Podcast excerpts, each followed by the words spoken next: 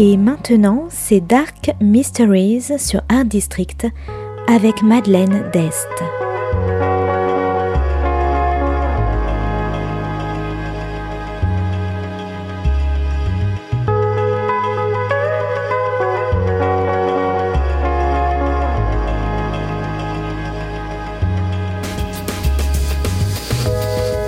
Welcome to Dark Mysteries, a book review show devoted to crime, mysteries, thrillers, and the dark side of human nature. I'm Madeline Diaz. Join me as I talk about great books in the crime and mystery genre. Today's book is Death of an Expert Witness by P.D. James, published by Faber and Faber in 1977. Today's book is all about toxic workplaces, small communities, and desire.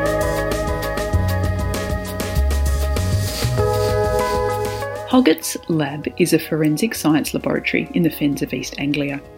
It's staffed with men and women who spend their time analysing samples to identify criminals.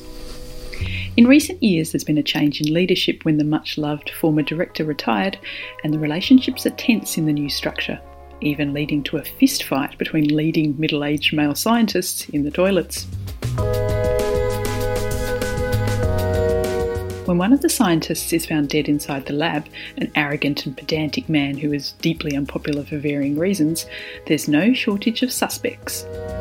Scotland Yard's Adam Dalgleish is called in to investigate a crime with very few clues.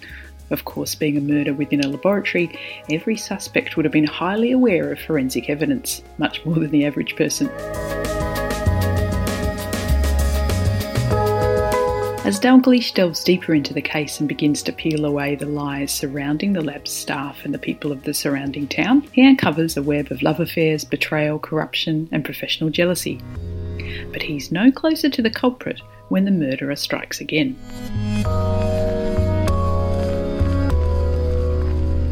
Death of an Expert Witness is an old fashioned whodunit the book, published in the 1970s, really bridges the gap between Agatha Christie and the newer style of British detectives into the 80s and 90s. The murder itself doesn't happen until about a quarter of the way through the book.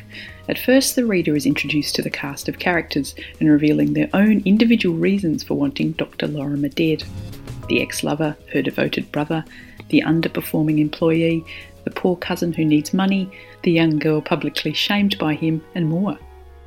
By the time the crime happens, there's no shortage of potential suspects.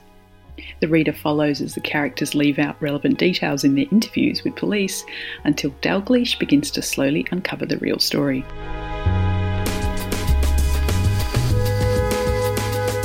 Adam Dalgleish, as the lead detective, is not the centre of the book. The reader learns snippets about his life, his loves, his past tragedies, and his side gig as a poet, but the investigation is the centre of his purpose in the book. Now, what I really like about these older style detective novels is how I can never pick the murderer, well, very rarely, unlike with many modern books. And of course, when the ending rolls around and the murderer is revealed, the person responsible is unexpected but completely plausible. Crime novels are social commentaries as well, and Death of an Expert Witness is no exception. It deals with the role of women and expectations of a woman's life in a rural town during the 1970s, deals with sexuality, desire, and jealousy.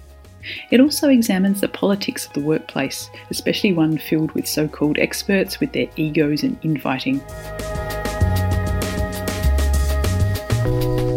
So if you like big egos, small towns, classic whodunits, torrid love affairs, and forensics, I recommend Death of an Expert Witness by P.D. James.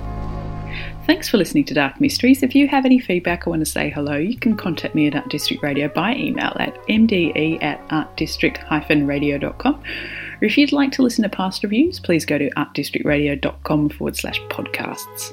And until next time, happy reading.